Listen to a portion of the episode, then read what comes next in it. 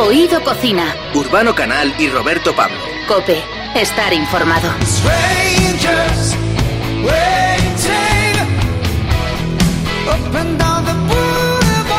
Hay datos que nos hablan de cómo están cambiando las cosas a la hora de ir a un restaurante.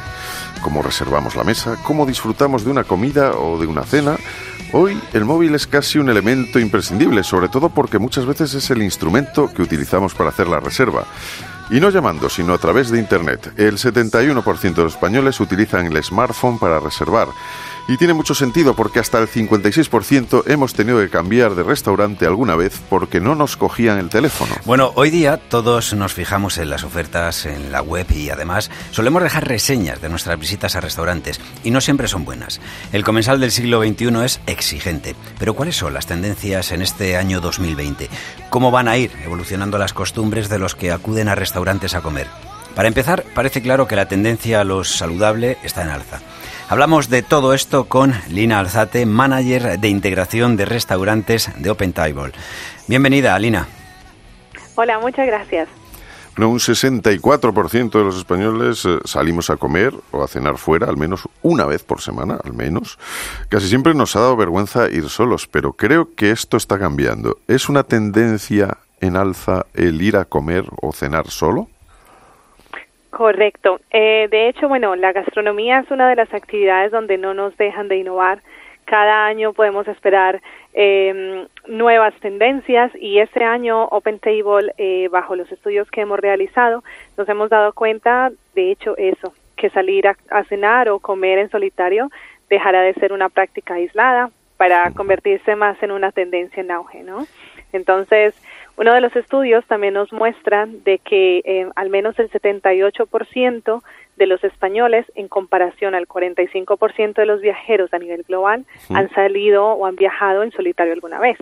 Lo cual quiere decir de que, bueno, ya más, eh, más que nunca vamos a ver personas comiendo solas y es porque en realidad les apasiona la gastronomía, quieren salir a disfrutar de una buena cena, ya sea local o, o en un restaurante galardonado. Claro, y que no tienen por qué ser un inspector de la guía Michelin, vamos, porque... Exactamente, que era lo que pensábamos antes, ¿no? Eso es.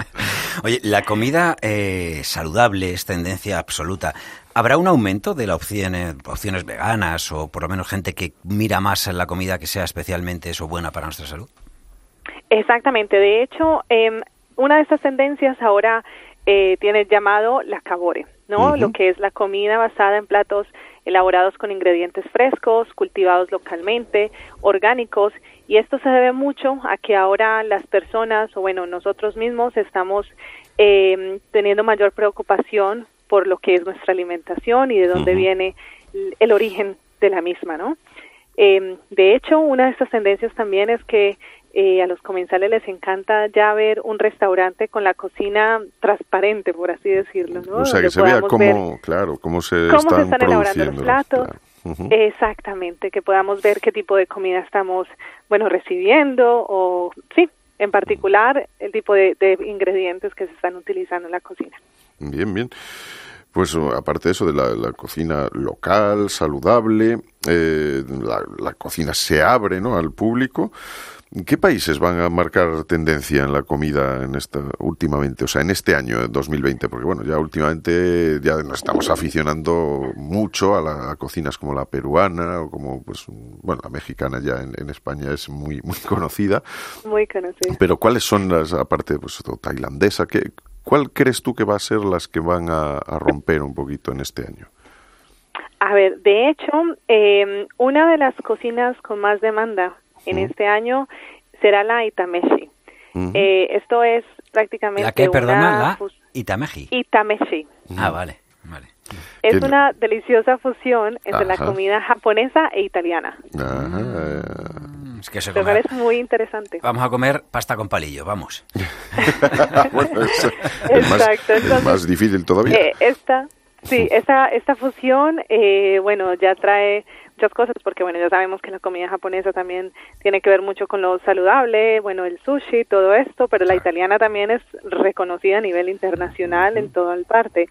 Y, bueno, algo más exótico como lo que sería la tailandesa, eh, todos estos eh, tipos de cocina que ya ahorita tratan tanto el coco, bueno, el limón, todo ese tipo de ingredientes, cada vez es más llamativo para los comensales. Lina, también es posible que eh, tendamos a lo sencillo. A veces se puede cansar la gente de lo sofisticado, pero eh, ¿tenderemos a un emplatado más sencillo o simplemente a que los platos tengan menos ingredientes? A ver, eh, ahora de hecho es, muy cierto. Lo que podemos decir es que menos es más.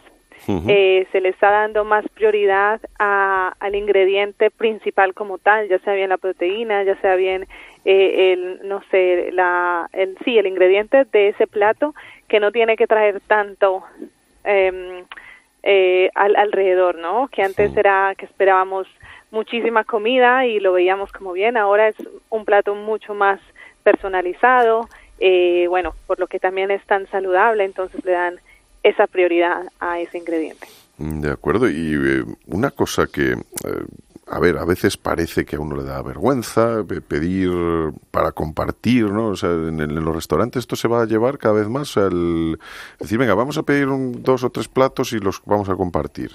¿Esto se puede hacer? Sí. Sí. De hecho, es ahorita, em, ahora mismo es lo que más se ve, ¿no? Eh, yo con los restaurantes que hablo, cada vez que me envían menús para publicarlos en su perfil, eh, vemos más eh, en lo que dice platos compartidos. Y esto lo incorporan mucho con ofertas al estilo familiar. De hecho, favorece también mucho lo que es em, la conversación, estar un poco más social cuando vamos a cenar juntos.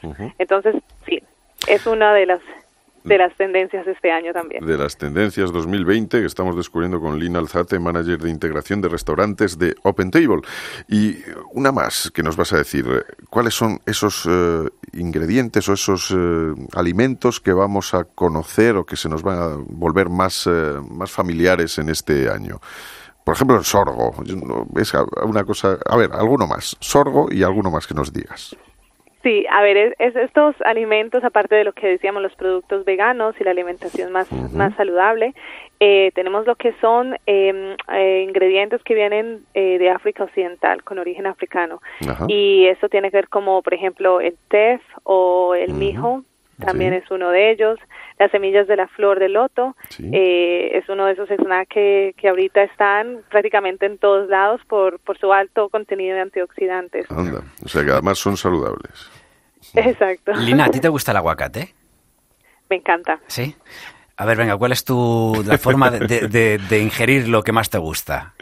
Me encanta el mousse de chocolate con aguacate. El mousse de chocolate. ¿Y, lo sabes hacer o lo pilla ya siempre elaborado? ya me encantaría. Pero de hecho, em, en muchos lugares donde viajamos eh, encontramos ya restaurantes que solo se dedican al aguacate. Sí, sí, sí. y es ahorita el boom, ¿no? ¿De dónde eres, Lina?